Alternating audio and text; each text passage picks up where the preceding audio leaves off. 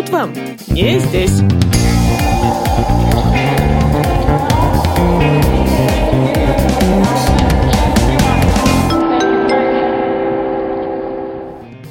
Ты можешь сказать на шведском? Шведский это очень легкий язык. Какой сарказм, какая ирония. Как будет на шведском засунь себе в жопу свою Окей, окей, мы, поняли, что ты запруг. Все, сразу огонь в глаза. Забрала падает. О, классные грибочки ты насобирал. Где насобирал? Через где-то полгода, год тебя нахудучивает, что надо как-то что-то делать со своей жизнью. Привет! Это подкаст про мигрантов «Тут вам не здесь». И я, Яна Каширина, его автор и ведущая. Где можно побывать в садах цветущей сакуры, отведать изысканный кофе с кислинкой, загрустить зимой без снега и охватить географию больше Германии и Великобритании. В конце концов, где есть не выдуманный, а реальный город Вестерос. Возможно, вы удивитесь, как и я, но сакура, кофе и не снежные зимы – все это о Швеции. А в Вестеросе действительно живет 110 тысяч человек. В этом выпуске подкаста мы не будем говорить о шведском столе, семье, Икее, Вольво и даже обойдем стороной стокгольмский синдром и татуировки дракона. Добро пожаловать в реальную жизнь русских иммигрантов в Стокгольме. Моя героиня Настя – блогер. Она пишет, снимает, рассказывает и показывает Швецию и любимый Стокгольм, в котором живет уже несколько лет. Более того, она стала локалом на съемках программы Жанны Бадоевой «Жизнь других». На наше с вами счастье Настя не отказалась от беседы со мной. Ссылку на ее блог я оставлю в описании. А прямо сейчас телепортируемся в шведскую столицу. Пристегните наушники.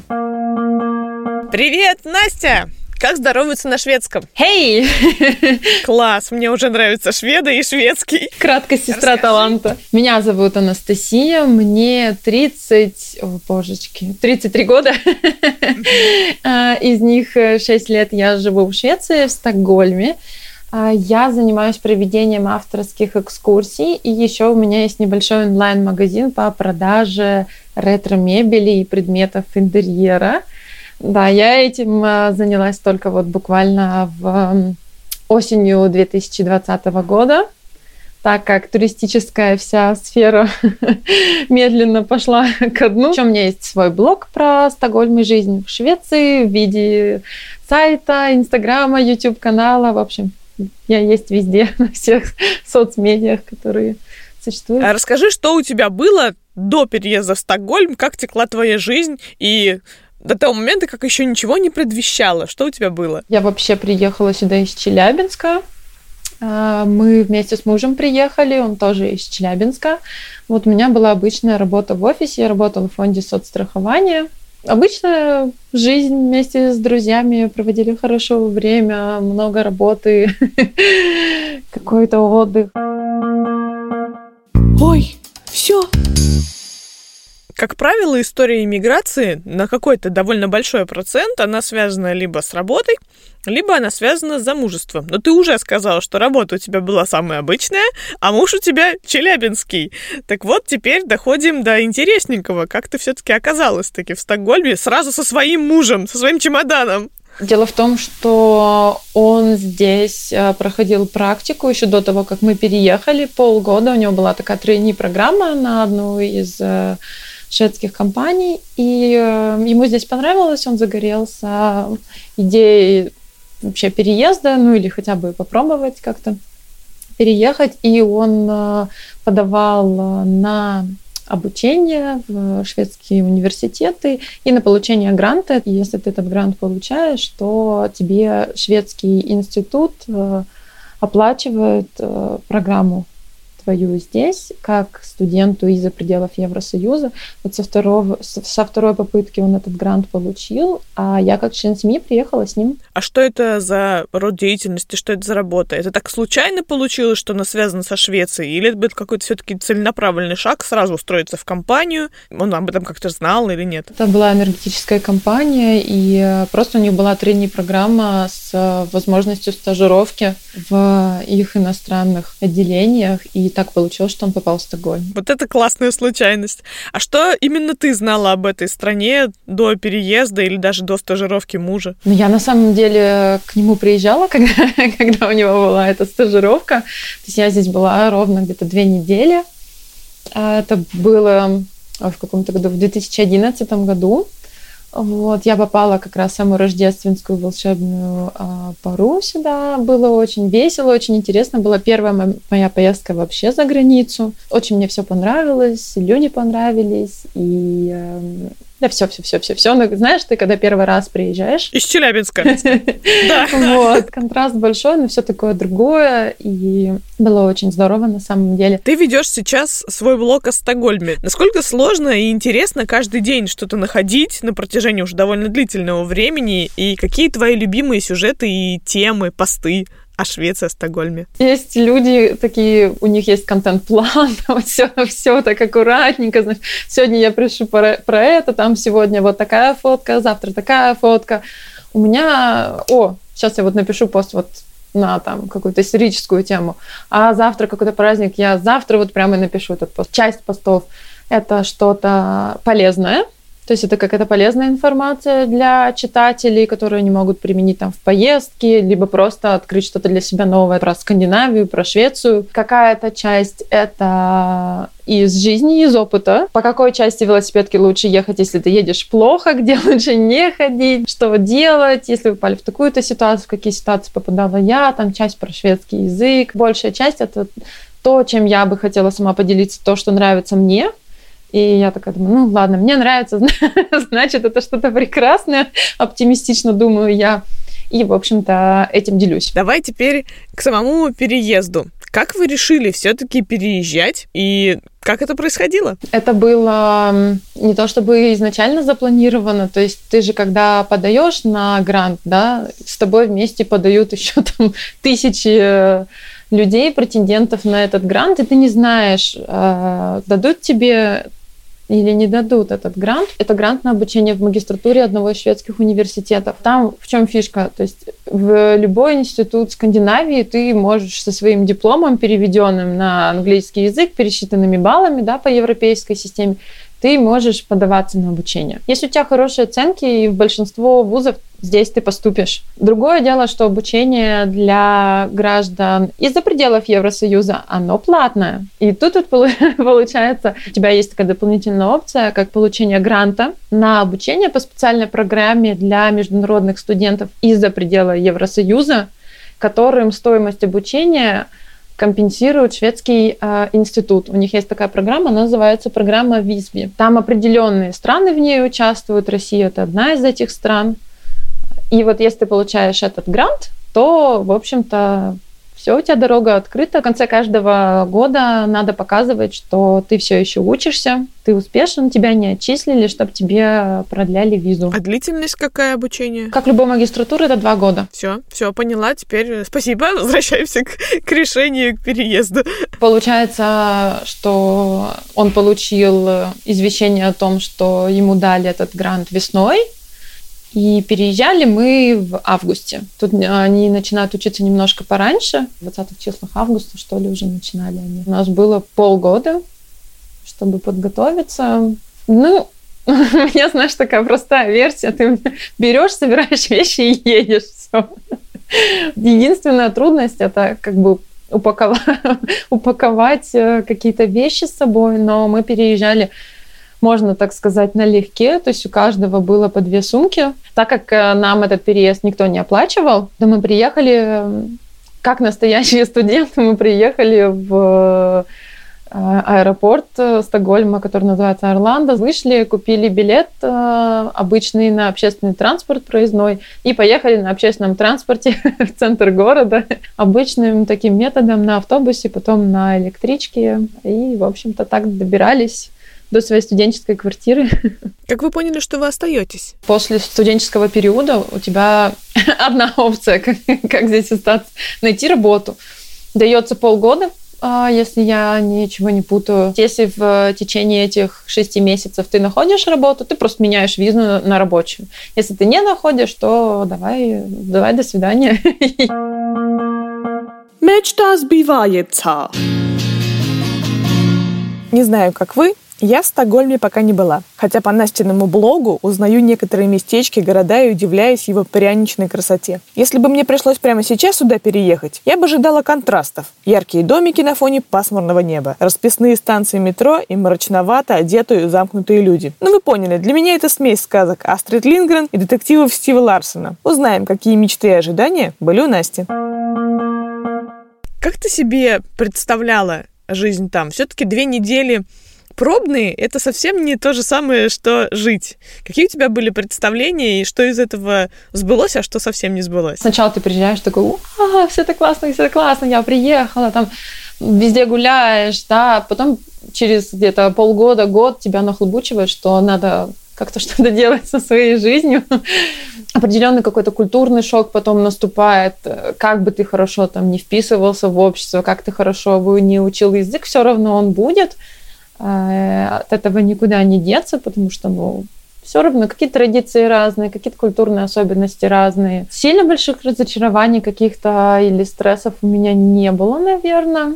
А, единственное, я поняла, что приветливость людей, наверное, да, там какая-то открытость, она, ну, не всегда бывает настоящей, что ли. Это просто как бы культурная такая манера поведения, то есть э, человек хорошо воспитан или там он улыбается в ответ на улыбку, но это еще не значит, что он там быстро с тобой как-то подружится и откроет тебе свою душу. Иностранцы, знаешь, говорят, э, что русские, они такие хмурые. Вот ты идешь по улице, они тебе не улыбаются, они там ходят такие хмуряки такие только ты узнаешь человека получше, все, да, там через какое-то время он будет тебе улыбаться, ты станешь там через час, ты там уже все лучшие друзья. Вот у шведов такого нет. То есть они более замкнутые такие люди.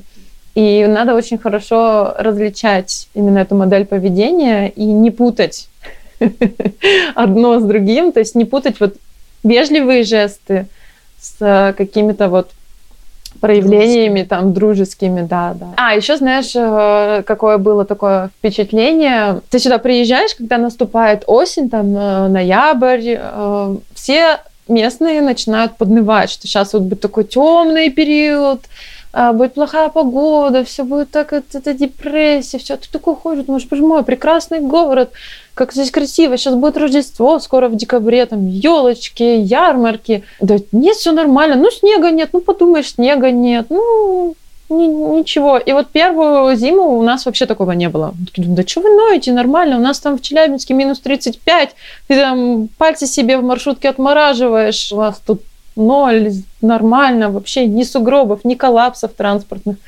Вот. А через несколько лет мы поняли, о чем они говорят. Тут реально зима темная и темнеет раньше. И через некоторое время это ты такой проникаешься, такой, о, сейчас ноябрь, о, снова темно. И вот твой разговор уже начинается с погоды. Зимой, сейчас я скажу где-то. Но часа в два уже такие э, хорошие сумерки и очень низкие облака, поэтому солнца нет.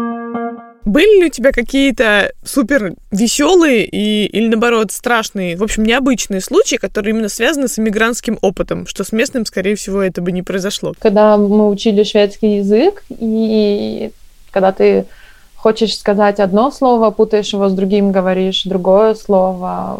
Ну, самый мой любимый пример это когда я хотела спросить нашего соседа, почему они собаку держат в клетке. Я спросила вместо того, что почему собака сидит в клетке, я сказала, почему собака сидит в банке. Я перепутала снова клетка и банка, они похожи. Вот, сосед засмеялся, но он понял, то есть он, он понял, какое слово я перепутала, но это было смешно. А, ну у нас был очень курьезный случай, когда мы поехали в город э, Эстерсунд, это, это там, где проводят этап э, этап Кубка мира по биатлону. Угу. Вот. А, там похолоднее, лицов побольше. Мы туда поехали палаточкой, наш поезд задержался, мы приехали о, на 5 часов позже, было уже темно. В Швеции есть такая вещь, когда ты... Всем туристам очень любят рассказывать и приезжим, что ты можешь, э, когда у тебя нет выхода, палатку хоть где поставить и переночевать. Мы ехали, ехали, ехали, вроде уж там город проехали, все, ну смотрим, знаешь, там вот здесь вода, тут какой-то лес, тут вот какие-то кусты. Мы думаем, ну вот тут палатку поставим, все равно нифига не видно. Короче, мы поставили палатку, переночевали. Утром вылезаем из палатки, смотрим, короче, вертолет летает. Мы такие, ну, вертолет, ладно, вертолет улетел. Вот. Ну, люди ходят. Я такая смотрю, думаю, блин, может, парк какой-то рядом. Ну, ладно, сейчас мы быстро соберемся. Вот, и тут приезжает, короче, полицейская машина, выходят полицейские, ну, как вам хорошо спалось? Я такой думаю, какой сарказм, какая ирония. Ну, мы такие, что такие напугались, такие, ну, так, не очень. Ну, он начал нас спрашивать, типа, что делаете? Тут мы такие, ну, вот, туристы там в Стокгольме, студенты, вот, документы.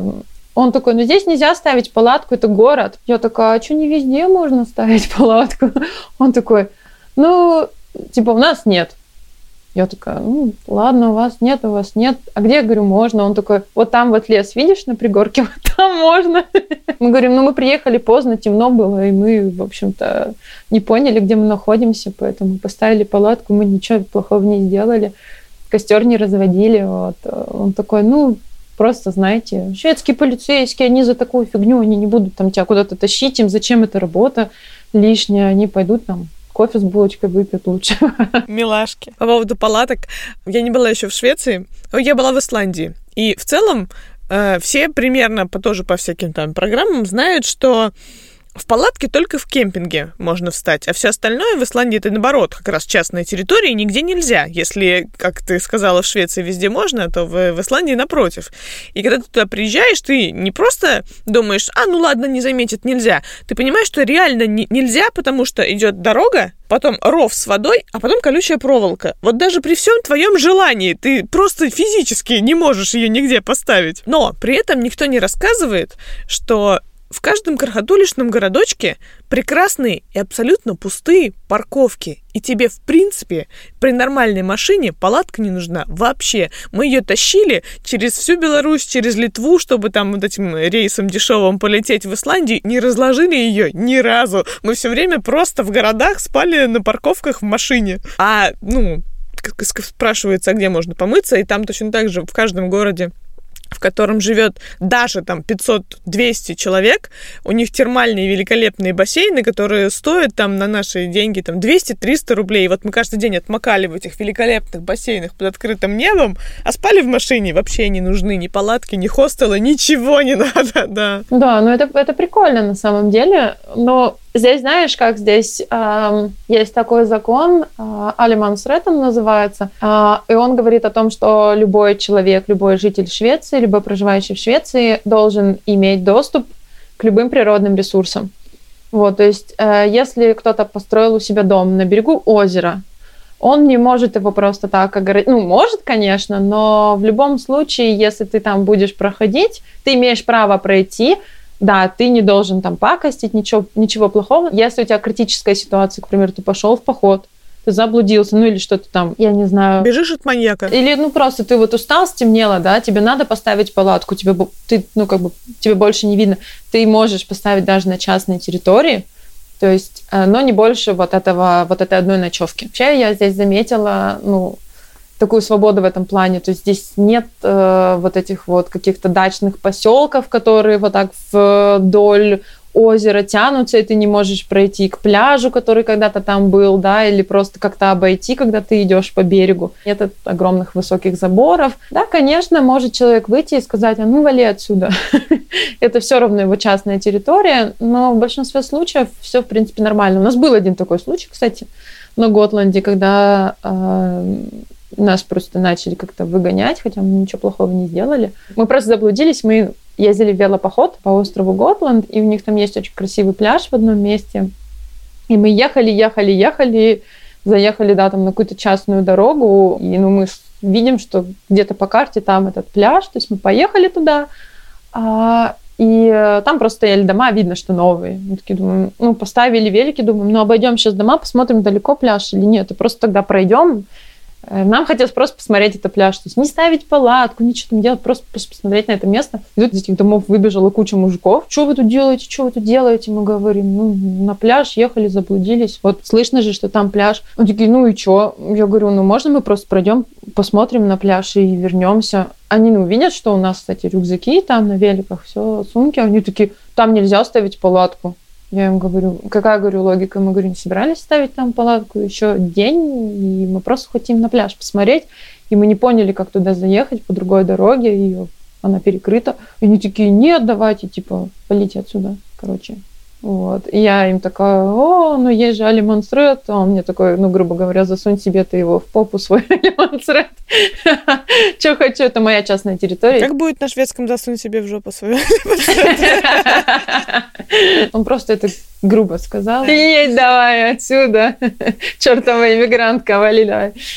Да. Ну вот осадок был. Ладно, фиг с ними. Да. У меня был прикольный Давай. случай. Тут, когда ты покупаешь э, что-то в алкогольном, ты обяза- у тебя обязательно спросят документы. И если у тебя кто-то с тобой в компании есть, у него тоже спросят документы, хоть он и вот там сбоку вообще стоит. И был такой случай, когда нам надо было куда-то пойти, и э, моему мужу надо было купить вино. И я ничего не покупала, я просто взяла уже купленное это вино и начала складывать в сумку. И она, женщина на кассе увидела и такая говорит, это твои документы. Я поняла, что у меня айдишки с собой нет. Но на мое счастье, прямо за нами на кассе стояла моя преподавательница, э, взрослая по курсу шведского из школы языковой. И она такая, это, э, кассиру говорит, да, это говорит, она старая, она ко мне на курсы для взрослых ходит. Я ее знаю, я тебе зуб даю. Ну, в общем, та так помялась, помялась, ну, вроде как нельзя так делать. Я говорю, это вообще не мое, я просто хотел помочь сложить. А, ну, в общем, уговорили э, женщину на кассе, что все-таки мне есть 18, и вот авторитет моей преподавательницы сработал. Да, да, я чуть не попала. Ловите мой стереотипно-собирательный образ шведа. Солистка Аббы, одетая в H&M, любящая металлику и знающая шесть рецептов фрикаделек, которые готовят на своей кухне в скандинавском стиле. В жизни сто пудов это все не так. Где шведы учатся, как работают и живут, послушаем в рубрике про жизнь местных. Жиза! Чем отличается, в общем-то, учеба от нашей и работа от нашей. Главное отличие магистратуры — это меньшее количество курсов и то, что ты можешь выбрать. То есть есть основные курсы, а есть курсы, которые ты можешь выбрать. И тебе, чтобы пройти там эти, эту программу, нужно, нужно набрать какое-то определенное количество баллов. У каждого курса есть свое количество баллов. И э, ты можешь еще добирать баллы какими-то определенными курсами. У них рассчитано, что ты будешь заниматься 8 часов в день, да, то есть как ты будешь заниматься, как рабочая неделя. Часть ты будешь заниматься дома, часть ты будешь приходить на лекции, часть ты можешь там в библиотеке или в каких-то э, других студенческих там комнатках э, проводить э, вместе со своими друзьями по университету, но это действительно объем будет такой, что ты будешь сидеть и заниматься очень много но курсов намного меньше, и информации по каждому курсу больше. больше, наверное, еще практической какой-то составляющей, чем теоретической. Ну, вот это конкретно mm-hmm. про магистратуру. Еще очень хорошо уметь писать академическим научным языком. То есть это требование будет к твоим всем работам. Это не так просто. То есть э, здесь обучение на английском языке, так э, как э, любой иностранец должен получить возможность обучаться в университете Швеции по магистрской программе. И э, будут преподаватели тебе иногда если у тебя не такой хороший уровень академического английского научного, да, они тебя будут подправлять. Как будто ты на Нобелевскую подаешь, я поняла. поняла. Ну да, вроде того, ну то есть ты должен владеть определенными там оборотами, а, определенной структурой, да, там твоего доклада, эссе, то есть э, все должно быть по правилам. А что еще интересно вам? По поводу учебы. Шведские студенты очень любят проводить много времени именно в университете. Если им надо что-то поучить, они собирают э, все свои вещи и идут там в библиотеку, либо в рабочие комнаты такие есть в, в, в университеты, и они приходят учатся там, то есть они не делают эту работу дома. Они в институт ходят как на работу, учатся, потом приходят домой, и дома у них уже, в общем-то, свое время. Ну, там по поводу защиты э, твоей дипломной работы тоже по-другому немножко. То есть у тебя будет еще другой человек, которому дадут твой диплом читать. и он должен будет сказать свое мнение. Это может быть любой другой студент. Вот. Потом у тебя будет твой преподаватель, да, э, руководитель, и другой еще преподаватель тоже, который будет э, проверять. Ну и сама защита тоже там будет открыта, и э, немножко по-другому она там проходит. Может все пойти немножко не так, как ты ожидаешь, даже если у тебя очень прекрасный диплом. Вот, но вопросов будет много, вопросов будет по делу. И любой из э, тех, кто пришел на эту открытую защиту, он может тоже тебе задавать вопросы. Может быть, там вообще дискус какой-то, да, если это какая-то очень, очень интересная тема, и э, другие твои э, однокурсники или, и, или вообще там с какого-то другого факультета не могут прийти и впилить тебе какой-нибудь вопрос. А по поводу работы, в чем отличие? От нашей? По поводу работы, ну, главное отличие, наверное, вообще сама культура сохранения своего личного времени. Шведы очень ценят свое личное время свою, свою семью. Вот у них есть график работы вот от и до. Вот надо им ребенка из садика забрать. Он встал в 4 часа, я пошел ребенка из садика забирать. Все, ему никто ничего не скажет, он имеет на это полное право. Любят много совещаться. Постоянно здесь будут совещания, митинги на любую тему. То есть обязательно ну, большинству дадут высказаться, что они думают. Очень-очень много совещаний по любому поводу. Могут быть совещания с твоим начальником один на один в формате типа, ну, привет, как дела, что ты там, как, что делал. Не обязательно по работе даже, просто именно чтобы наладить какую-то коммуни- коммуникацию. Долгое принятие решений, наверное, потому что очень много совещаний.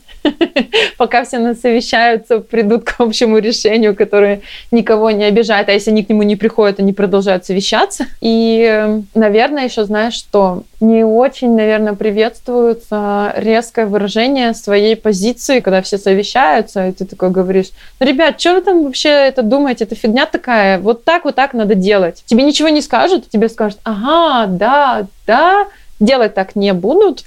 Ты можешь попасть в такой, знаешь, э, игнор не милость, я бы так сказала. Мне было бы сложно.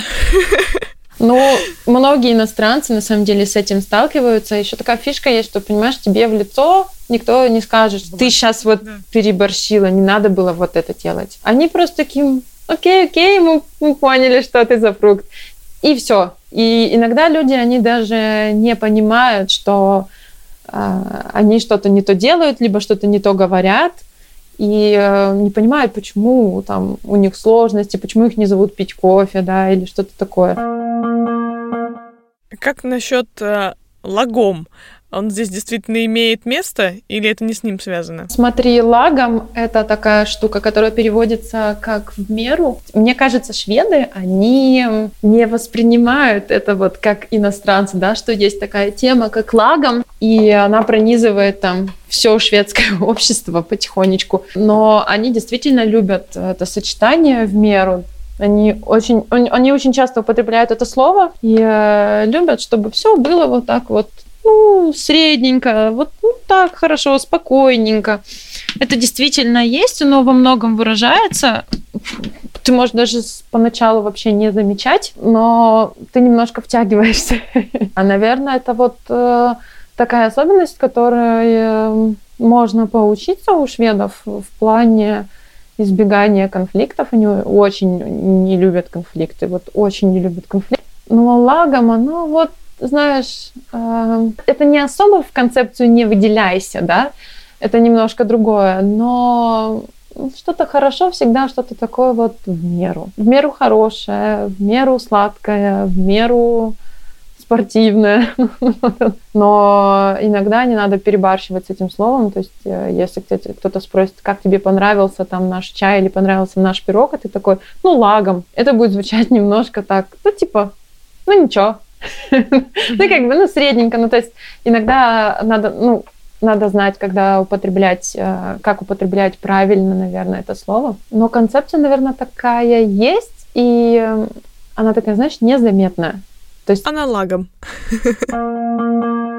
Насколько сложен, насколько нужен вообще шведский язык? Я понимаю, что в целом скандинавские страны достаточно хорошо осведомлены о том, насколько они невелики, и все владеют английским языком от мала до велика. А насколько они хранят свой и нужен ли он? Шведский важен. А, да, здесь все очень хорошо владеют английским языком, и маленькие дети, и старенькие бабушки, дедушки. То есть там, если тебе надо что-то спросить, тебе практически любой человек хоть как-то да ответит. Может ответить и на очень высоком английском, может и нет, но в любом случае коммуникация будет.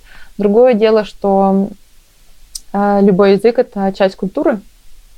Вот. И чем больше ты, чем лучше ты знаешь язык, тем больше у тебя есть возможность узнать о культуре и влиться в общество. Даже если, ну вот как пример, у мужа на работе, да, у них э, международная компания, и они часто разговаривают ну, в большинстве своем на английском. Но все равно вот в своей маленькой компании, если там будут шведы, они будут очень часто переходить на шведский язык.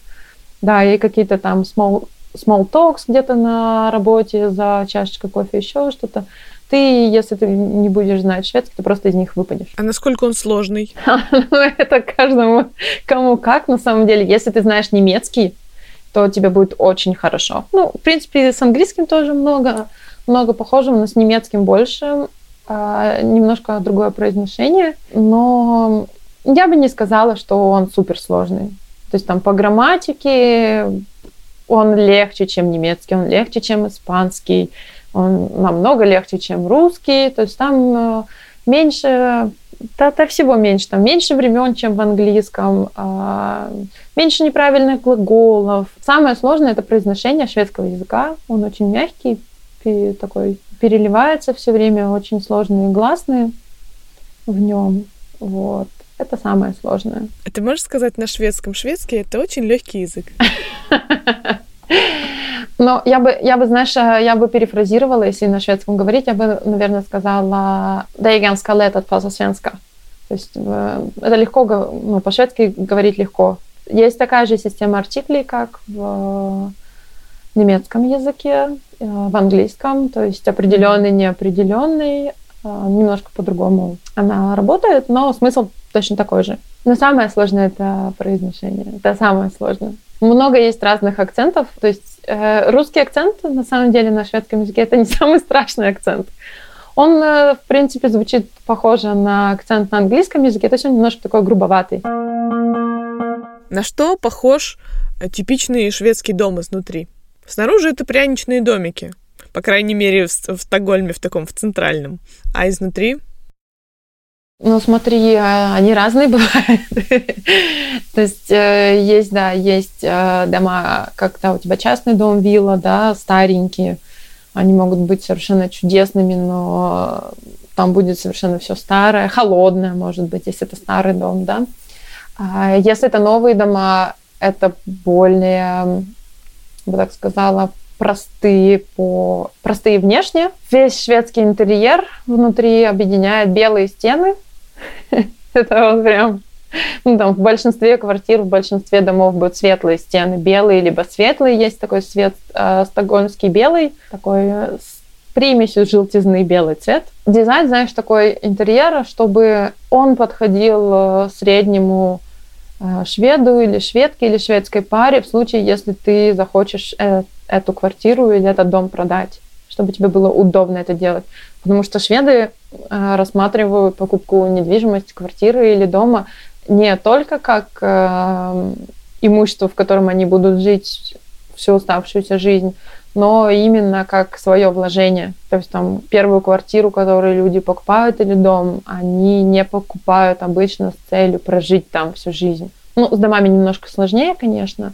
А, ну, что еще обычно? Ну, то есть то, что мы люди, которые не живут э, в Швеции, воспринимаем как скандинавский стиль, это все правда, так действительно все и живут в Швеции. Белые стены, какая-то простота интерьера, достаточный минимализм, немножко растений. Растений очень часто много может быть. Любят они растения. Минимализм определенный, да.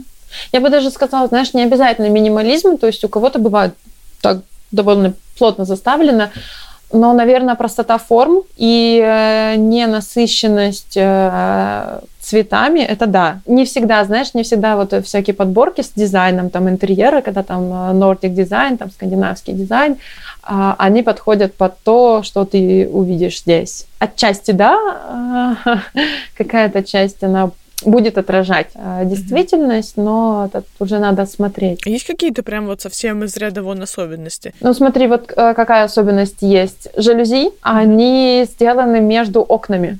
То есть в большинстве э, квартирных домов, ну смотри, у тебя одно окно, да, стекло, потом mm-hmm. второе у тебя только два пакета, и между mm-hmm. ними между ними, в, получается, между стеклами у тебя жалюзи. Они прям внутри. Это очень прикольно.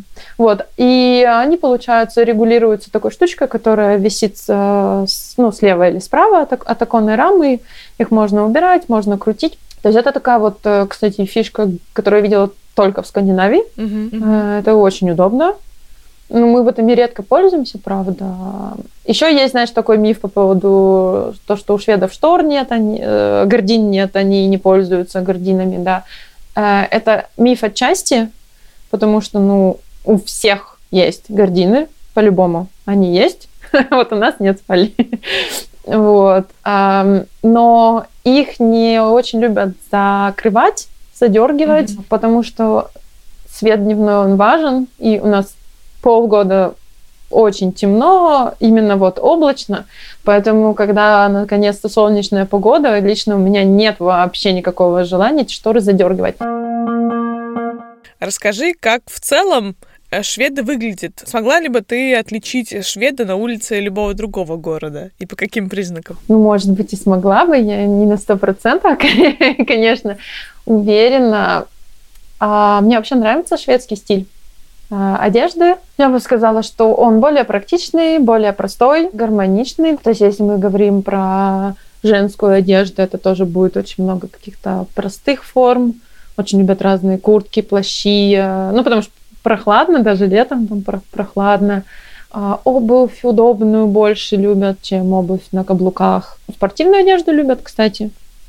Вот тоже, ну, как удобную. То есть, когда там выходные, и человеку надо куда-то по своим делам пойти, он просто одевает какие-нибудь лосинки, курточку, э, кроссовочки и все, и пошел. Ты знаешь, вот мне кажется, что женщины средних лет в Швеции выглядят просто очень круто. В чем их секрет? Я не знаю. Я смотрю на подростков и такая думаю, блин, как вы превращаетесь в таких классных женщин среднего возраста, а? Ну, не знаю, ну классно они выглядят. Э, я бы не сказала, что много красятся. А, то есть э, тоже на повседневку очень такой простой макияж, либо вообще его нет, либо он очень простой. Если там куда-то на вечеринку или какое-то событие, то да, могут мейкап сделать. Они в основном светловолосые в моем представлении. Слушай, да разные. Но ты я знаю, что заметила. Дети очень часто здесь, вот когда детей видишь, там ну, вот садик идет, куда-то они пошли на какую-нибудь площадку, они все такие светленькие.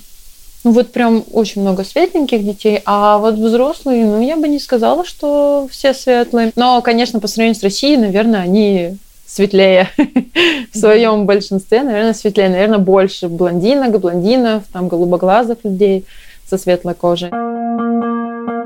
А какое у местных детство? Ты уже сказала, что они входят в детский сад, и это в целом, наверное, такая общая практика, да? Да, да. Чем да, еще да. наполнено их детство? Ой, свободой. Нет, ну, шутки шутками, а правда, воспитание немножко другое, и в садике подход немножко другой, и в школе немножко другой подход. Здесь нет проблемы такой, что у тебя нет места попасть в детский сад. Я ни от кого еще не слышала, чтобы у них была какая-то проблема. То есть здесь как? А, здесь а, садик коммунальный, то есть это твой садик по месту жительства, да? А, он э, не имеет права твоего ребенка не взять, не дать ему место. То есть они обязаны. Ну и ты, ты да, ты ставишь в очередь своего ребенка там чуть ли не с, после рождения в разные садики можешь поставить. Вот. Но в любом случае вы получите место, то есть нет такого, что родители будут ждать до трех лет, пока там освободится какое-то место, чтобы выйти на работу. В садиках, э, да, интересный подход, они очень много гуляют, э, очень часто не только на своей какой-то игровой площадке, но могут пойти куда-то, то есть вместе с воспитателями они вот такой шеренгой там за, за веревочку либо держатся, либо у них еще есть такие машинки небольшие, которые катят, вот их там по два человека посадят в машинку, вот они идут. Э, воспитателей э, много, может быть, по три, по четыре ребенка на одного воспитателя. В школе у них, вот я сейчас не помню, до какого класса нет оценок, чтобы не вызывать у ребенка негативных эмоций. Эм, есть разные продленки школьные. Они всегда платные, но они не стоят великих денег, и они не могут стоить э, больше 100 евро примерно. Вот, то есть цена этой продленки зависит от того, сколько семья зарабатывает.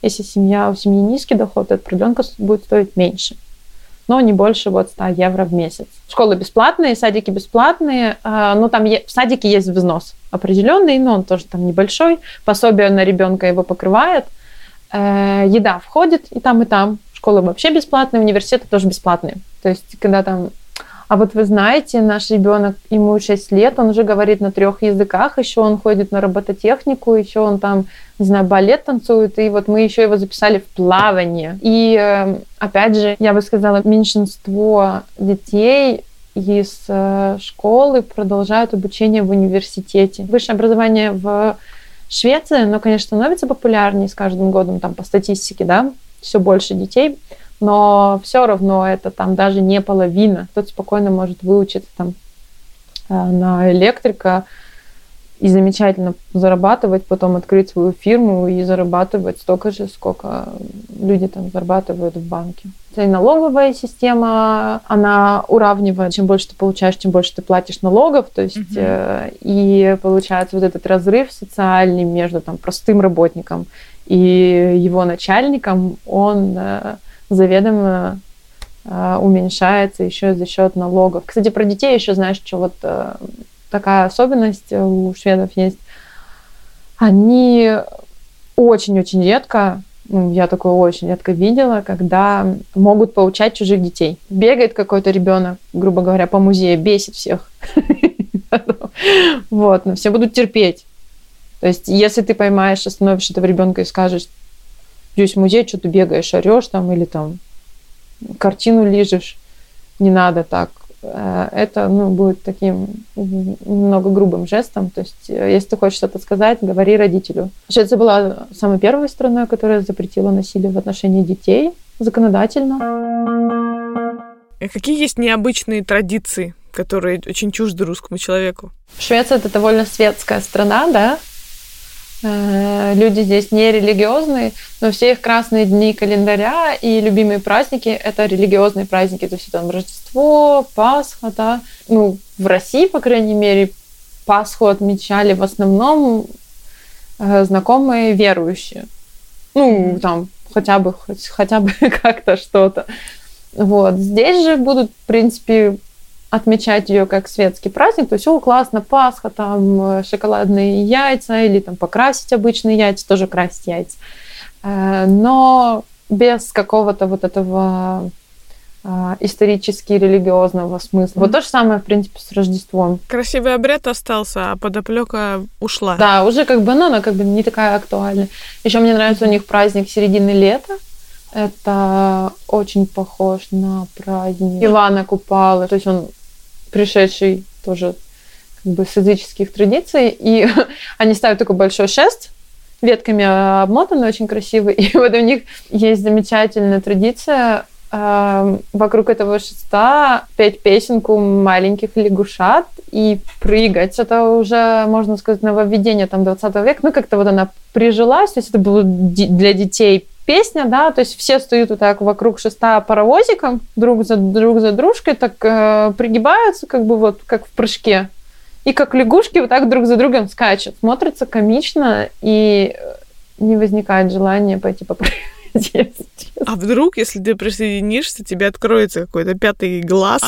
Да, да, да. Меня часто об этом спрашивают, какие-то там необычности, знаешь, там, мне кажется, в Швеции вот этого по минимуму вообще. Вот, вот реально там какая-то супер какая-то необычная там еда, да, по сравнению с Азией тут вот, вот вообще ловить нечего. Я бы взяла э, здоровый образ жизни, либо спортивный образ жизни за какую-то такую, ну, как бы традицию, да, так назовем. Ты когда сюда приезжаешь, тебе прям очень бросается в глаза, что и утром, и вечером, и в обед люди выбегают на пробежку, люди там что-то делают, они ходят в бассейн, ну, то есть они очень активные, очень спортивные. И, кстати, очень часто это люди как раз среднего возраста, ну, mm-hmm. там, среднего и, и старше. Молодежь, я не вижу, что молодежь прям сильно какая-то там суперактивная, но вот, да, бег, И ты просто такая сразу заряжаешь, такой, ой, я тоже пойду сейчас куплю себе беговые кроссовки, там буду бегать по горам. И там, да, пойду в поход. Походы любят, наверное, еще вот это, наверное, больше традиция, это любовь к природе и именно нахождение на свежем воздухе или там в лесу, или в горах. Вот у нас выходная, что будем делать? Да, пойдем там вот в природный заповедник и просто там погуляем. То есть день провести где-то в заповеднике, там грибочки пособирать. А они тоже любители? Ну, ты знаешь, э, у них есть прям такие грибники, грибники, которые знают много грибов. А угу. основная масса знает э, белый гриб э, и знает, очень любят лисички. Mm-hmm. Лисички очень трудно отыскать. Я один раз за все шесть лет отыскала одну. Но я как бы не особо старалась. Залила ее эпоксидкой и ношу на груди. То я, знаешь, долго сомневалась, лисичка это или ложная лисичка, или еще какая-то неведомая мне да, зверушка. Вот. И э, они никогда не делятся местами, где они э, находят свои лисички. То есть это такой табу. То есть, если ты спросишь mm-hmm. шведа, о, классные грибочки ты насобирал, где насобирал, он такой, м-м, типа, мученическое лицо шведа, который такой не хочет выдавать секреты, но и говорить нет не хочет. И он такой, м-м, ну, я не помню. Знаешь еще, что какая отличительная черта шведов? Они, когда что-то делают, от там, подстригая газон и до похода какого-то в лес, они очень любят э, вот все по-правильному сделать и даже одеться по-правильному. Вот то есть, ну, к примеру, там у нашего соседа дом, и он идет стричь газон. Он надевает такие рабочие штаны, не просто mm-hmm. какие-то штаны, которые ему уже не жалко, да, и он хочет их доносить, какие-нибудь дырявые, там, короче, шортики. Он берет рабочие штанишки, там, какую-то рабочую футболку, кофту, надевает беруши, если, ну там, если громко. И вот, знаешь, вот с таким вот прям правильным подходом, там, да, если что-то пилит, обязательно будет в наушниках, либо в каких-то берушах. У меня сразу перед глазами картинка, как у меня папа, вот мне 32 в этом году года, и вот всю мою жизнь он, приходя на дачу, надевал одни и те же выцветшие плавки, галоши, и любой вид деятельности с апреля по октябрь он осуществлял именно в этой форме одежды. С другой стороны, у него тоже была своя форма одежды для этого. Да, не, но на самом деле это как бы хорошо, потому что это переиспользование вещей. То есть ты не покупаешь новую вещь, ты просто юзаешь ту, которая у тебя есть. Вот. Или, да, человек решает, что он будет заниматься бегом, и он идет там покупает себе беговые кроссовки дорогие, там штаны, лосины, то есть все, все вот это все, все, все. И идем мы в поход, мы там пойдем в магазин, у нас чего-то нет, мы там купим там все вот как надо. Не факт, что мы будем это потом э, юзать, но выглядеть мы будем очень круто. У тебя уже есть штаны прорезиненные для покоса газона?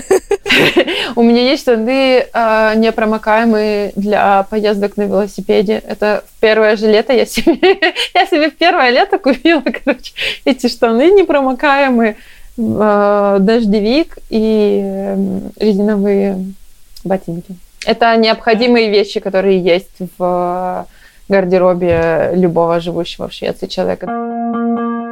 Скажи э, немножко про экономику жизни. Сколько нужно для нормальной жизни в месяц? Сколько должно хватать для комфортной жизни и для покупки прорезиненных штанов для стрижки газона? я уже сразу скажу цифру после налогов, да, ну где-то начиная от э, двух с половиной тысяч евро, наверное, это все уже хорошо. Но ну, даже две тысячи евро можно прожить на самом деле. С арендой квартиры, это если ты ужмешься, у тебя половина будет составлять эта квартира, а остальное все ты будешь тратить там впритык на еду, интернет и там какие-то оставшиеся маленькие забавы, но ты прожить можешь. Если ты, конечно, 2000 евро будешь получать, и ты будешь хотеть там ходить постоянно по ресторанам или в кино ходить, или в оперу, и там еще покупать себе кучу вещей, то нет. Или там, или, к примеру, снимать квартиру в центре, которая будет стоить, ну, минимум там 1400, наверное. Можно за тысячу найти, наверное, сейчас, но это очень сложно. Mm-hmm. Это будет прям, наверное, какая-то... Там до этого кого-то должны убить. Да, типа, и не помыть за собой, не прибрать, тебе придется еще труп вытаскивать, короче, прятать. Ничего, ничего, тысяча, я согласен, давайте. Я выкину из окна просто, да. А, ой, черт, у меня нет окна, блин. Что-то типа того. Ну, то есть, как бы, э, но для комфортной жизни, наверное, в Стокгольме, если там ты хочешь, э, чтобы накопились у тебя деньги на жилье, то это, наверное, ближе к трем тысячам. На, на, на, на хайпе. Ты как и, и, как я понимаю, профессионал уже, раз ты ведешь экскурсии и то, о чем, в общем-то, твой блог. Во-первых, я тебя хочу спросить про твой опыт э, локала в программе Жанны Бадоевой. Как ты ей помогала, чем именно, и как вообще это произошло? О, меня продюсерка их нашла также через Инстаграм. Вот, спросила, хочу ли я с ними посотрудничать. Э, ну, объяснила мне, что как. На самом деле я думала еще соглашаться или нет, потому что работы много. Но так как э, коронавирус убил все мои э, бронирования экскурсионные, у меня была вообще полностью пустая неделя. И я такая думаю, ну ладно, что, в принципе, почему бы и нет? Границы закрыты, никто, кроме Жанны и Василия, приехать не мог. Поэтому мы были втроем. Ну, как бы, на мой взгляд, это облегчало задачу на самом деле. Я регулировала наши передвижения. А, я следила, чтобы мы везде успевали. Я переводила на месте э, диалоги разные, ну, там локации какие-то показывала, с ребятами общалась. Ну, то есть, э, как бы у меня была такая, в принципе, довольно довольно большой объем работы. Пару героев было моих, там мои какие-то контакты. Вот, пенсионерка это наша соседка. Пасторка это тоже вот через меня. Но прикольный опыт был на самом деле. Да, работы было много, то есть там мы сколько работали? Дней пять, наверное, да? В первые дни я переводила прямо очень быстро. К последним дням я уже начала подтормаживать. Я поняла, насколько трудно работать э, переводчиком. Вот, вот именно вот так на месте. Можно много чего прочитать про вообще работу с Жанной и там их группа. Есть много хороших отзывов, есть много плохих отзывов.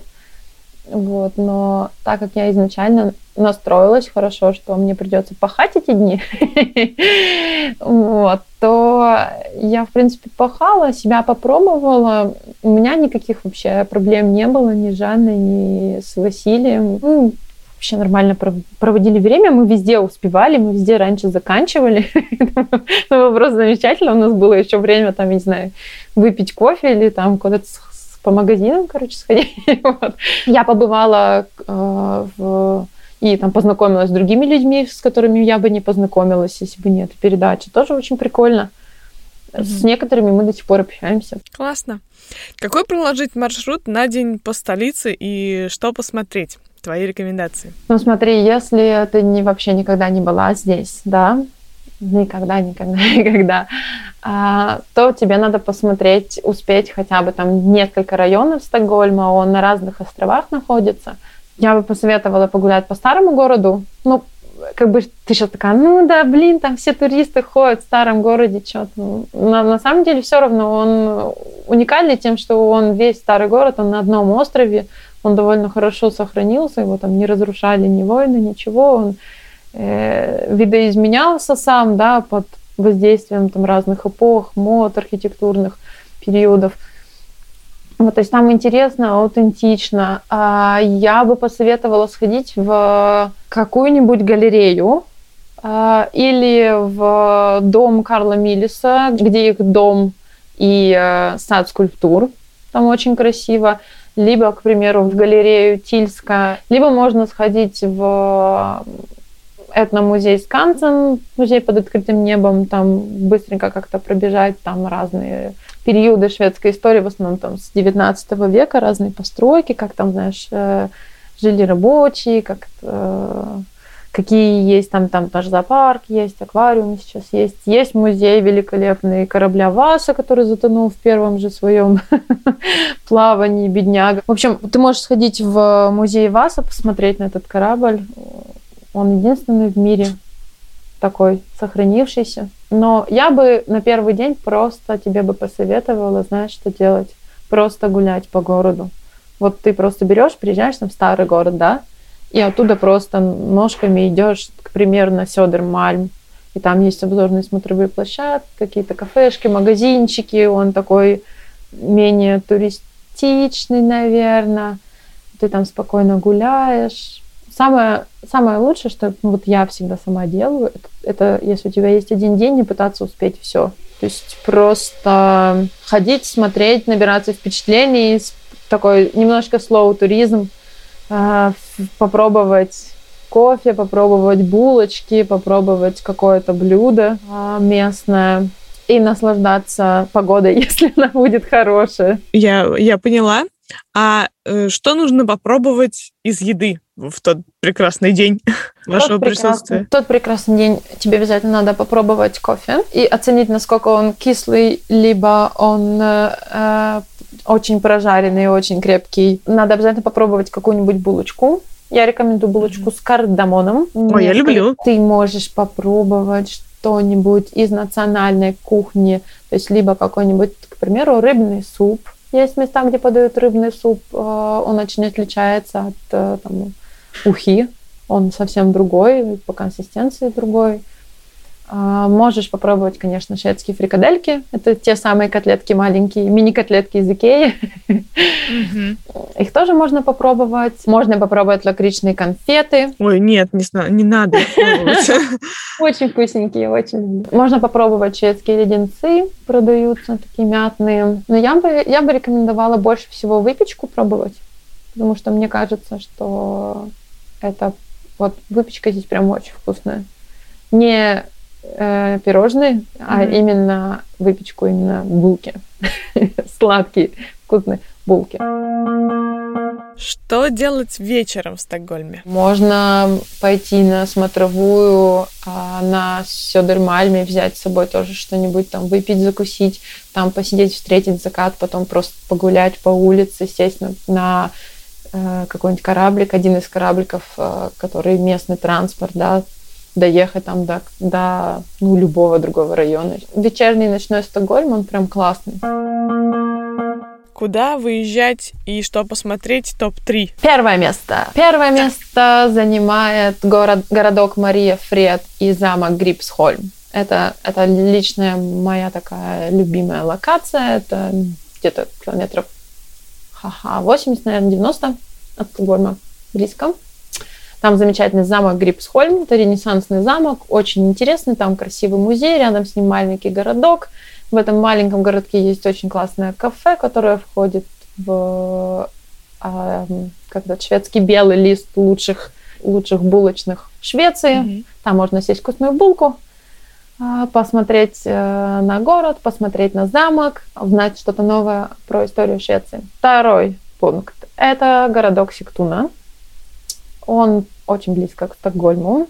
Этот город старше, чем Стокгольм. Это первый такой торговый большой город в Швеции. Ну, как э, в то, что в то время было Швецией. Назовем это так. Uh, он очень маленький, очень миленький. Там много исторических руин разных церквей с того момента. Там прекрасная маленькая улочка с маленькими домиками, ну, у которой сохранились исторические фундаменты. То есть вот она как была такая, она так и есть. То есть ее там ширина, э, ширина фасадов домов стоит этот городок на озере Мелорен, и он просто очень аутентичный и очень классный. Третье место, откуда съездить в Стокгольм, это, наверное, все-таки э, Упсала. Это студенческий mm-hmm. город, где тоже много чего можно посмотреть. Там и Упсальский университет, и Упсальский замок. Там замечательный, очень интересный, бесплатный, самое главное, музей современного искусства в Упсале. Очень у них экстраординарные э, экспозиции, я бы сказала. Ну, сам город тоже очень милый, э, мне там нравится. Ну, то есть это вот такие три локации, куда я сама езжу, когда есть время, и мне не надоедает туда, туда ездить. А, в, в Упсале есть еще очень крутая такая локация, необычная.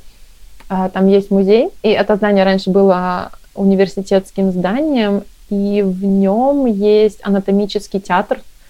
А, то есть это такая штука, да, которую медики использовали для обучения. Туда при, привозили тех несчастных. Э, и вот там этот анатомический театр, он сохранился, можно зайти посмотреть, как он выглядел. Там есть Упсальский собор, там похоронен, э, похоронен несколько шведских королей, там есть э, сокровищница, где очень много церковного текстиля, и там одни из самых старых образцов текстиля. Первое место европейских представленных. Там представлено э, золотое платье королевы Маргаретты, это датская королева, которая объединила три скандинавских страны. Вот, и там э, есть платье, которое обшито золотыми нитями, которое она надевала на свою коронацию. В общем, очень интересно тоже можно там много чего посмотреть. Но вот эти три, наверное, это, наверное, это самый, самый топ.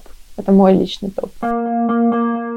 Что лучше не делать в Стокгольме туристу и иммигранту? Никогда нельзя стоять на левой стороне эскалатора в метро. Никогда. Вы стоите на правой стороне, по левой стороне вы идете. Стоять там нельзя, потому что вас смоет поток пешеходов, недовольных, которым вы будете мешать пройти. А дальше не ездить на, на велосипеде по левой стороне медленно. Эм, ну, это, это так, это чисто от меня. А не ходить по велосипедной дорожке. Э, ну, понятно, иногда люди заходят на велосипедную дорожку случайно, они там не разобрались от ничего. Но старайтесь, да, смотреть, где вы идете, потому что они не все велосипедисты очень добрые. Стараться сильно не шуметь, наверное, себя как-то громко не вести в особенности, если вы снимаете чью-то квартиру, вот, там ни в коем случае не буянить, просто вызовут полицию, полиция к вам приедет, скажет здрасте. Ну, вам за это ничего не будет, конечно, но это будет не очень приятный experience. Что еще нас нельзя делать такого? Mm-hmm. Я бы не советовала. Ну, там, в туристических местах следить за своими сумка- сумками. У нас не, не, самая, не, не самая плохая, конечно, ситуация с преступностью в Европе, но все равно в последнее время больше стало в старом городе случаев. Не путать Швецию со Швейцарией. Были случаи? ну, бывает, да. А еще не, не надо говорить шведам, что есть какие-то вещи, которые где-то лучше, чем в Швеции. Не надо. Шведы очень любят Швецию, не надо их не надо их расстраивать, приезжать и говорить, да, я был в Бельгии, там шоколад вкуснее. Все сразу огонь в глаза. Забрала падает. Ты не пробовал еще вот этот, давай, пошли со мной. Не пытаться купить алкоголь, если у вас нет с собой документов. Всегда берите с собой документы. Помните о том, что наши алкогольные магазины не работают в праздники, не работают в воскресенье и в субботу работают полдня. Что привозить с собой как э, сувенир? Можно привезти шведский кофе. А в Швеции много производителей кофе. А можно привозить конфеты шведские разные, которых нет типа лакричные, там полька грис, есть такие леденцы бело-красные с мятным вкусом. Можно привозить шоколад шведский, тоже он там есть разный, есть черный, есть молочный, очень-очень сладкий марабу. Мне очень э, нравится привозить э, какие-то в книжных можно купить, какие-то раскраски с видами Стокгольма. Есть еще много, ну, такая сеть сувенирных магазинов, немножко необычных. Они там продают то, что сделано в Швеции. Вот, то есть, к примеру, какие-нибудь там шерстяные варежки шведские или носочки, или, ну, вот что-то что такое, что здесь уже сделано. Мне очень нравится сувенирный магазин музея Скансен. Это этнографический музей под открытым небом. У них очень много красивых таких сувениров. Можно привезти далекорлийскую лошадку. Это такая деревянная лошадка расписная из э, региона Даларна. В Скансене в музее очень много таких вот аутентичных, прикольных каких-то штучек от блокнотиков до вот этих лошадок, до каких-то там стеклянных лисичек, к примеру, которые их же стеклодувами сделаны, да, по, по там, а, традициям 19 века. Можно резиновые сапоги привезти. Слушай, да, правда, какой-то прям хороший, приятный набор получается. Ну да, там можно, можно поискать какие-то вещи шведских производителей, там, начиная от Happy Socks, э, веселых носочков, и до э, Санквиста рюкзаков, шведская марка. Это что за коротышки? Эти коротышки, как обычно в моем подкасте, блиц вопросы. Погнали! Что ты никогда для себя не примешь у шведов? То, что они очень часто не могут тебе в лицо сказать правду. Ну, или там не хотят, или что-то. Наверное, это самое, это самое сложное. Хорошо. А за что можно сразу полюбить Швецию? За природу, за кофе, выпечку, наличие велосипедной инфраструктуры. Да, люди тоже хорошие. Да за все, она прекрасная, прекрасная страна. Чему ты научилась у местных? Ну вот, мне кажется, что я научилась хорошо ездить на велике. Э, я научилась про то, что я вот уже говорила, не выкидывать свое личное мнение прям так сразу. То есть я стала больше думать, а вообще надо ли мне сейчас вообще что-то говорить, если, если в этом смысл. Не то чтобы я раньше как-то скандалила везде, но еще больше стала думать, а есть ли смысл вот в том, что я сейчас что-то скажу, может, и вообще не надо. И еще у Швеция очень, эм, очень учит, способствует э, тому, что ты начинаешь ценить свое собственное время, свой собственный труд и э, уметь отдыхать и расслабляться. То есть сбивать, наоборот, свой темп. И когда тебе не кажется, что ты чего-то не успеваешь, не достигаешь, а наоборот, ты такой, ну, я спокойненько просто все это делаю и на релаксе немножко. Стокгольм это навсегда? Возможно. И последнее. Ты счастлива? Да, да. Прекрасно. Ну вот, что тут еще скажешь? Все больше я уверена, что счастье для многих вычисляется по широте и долготе. Эта серия подошла к концу. Следите за новыми выпусками. Я по статистике подкаста вижу, что его слушают на всех населенных континентах Земли. Ребята, спасибо вам за это. Будет круто, если вы оставите свои оценки и отзывы чтобы сделать подкаст еще более видимым. Поклянчила и завершаю выпуск. Как всегда, ссылка на контакты в описании. Очень рекомендую вам залипнуть на Настин блог. Пока!